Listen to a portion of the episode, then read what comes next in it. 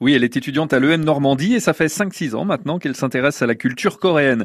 Elle a bien sûr beaucoup lu sur la Corée, elle a même pris des cours de coréen, sans oublier un séjour en vacances en 2019. Or, il se trouve qu'à l'EM Normandie, qui est une école de commerce, eh bien, on donne la possibilité aux élèves de partir en échange un an ou pour un semestre. Noémie, qui est en première année de master, a donc eu l'opportunité de partir en expatriation fin février. Alors Noémie, en ce moment, on est début juin, le temps commence à devenir agréable et ensoleillé dans le Cotentin. Est-ce qu'on peut faire un point météo depuis Séoul, histoire de comparer les deux climats Alors cette semaine, il fait extrêmement chaud. Euh, il fait euh, environ 30 degrés, mais en fait, comme c'est un peu humide, euh, c'est-à-dire que c'est pas le même 30 degrés qu'en France. Après, c'est vrai qu'en Normandie, comme il y a quand même aussi la mer, l'océan à côté, ça aère plus, alors que ici, comme on est en plus en ville, tout de suite les 30 degrés, on les, on les ressent bien. Euh, après, quand je suis arrivée au mois de mars, euh, enfin fin février, il faisait très très froid.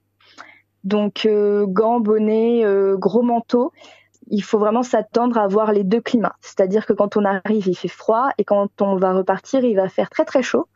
là, tout le monde était en short, t-shirt, petite robe parce que il fait lourd. Il fait vraiment lourd. Est-ce que vous avez l'occasion d'aller à la plage, par exemple? Alors, euh, à Séoul, il n'y en a pas, mais par contre, à Busan, j'y suis allée.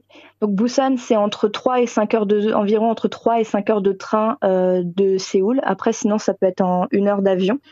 Euh, donc, là-bas, il y a, plein de, y a de nombreuses plages. Après, ce qu'il y a aussi, c'est que, en fait, en Corée, il n'y a pas de vacances.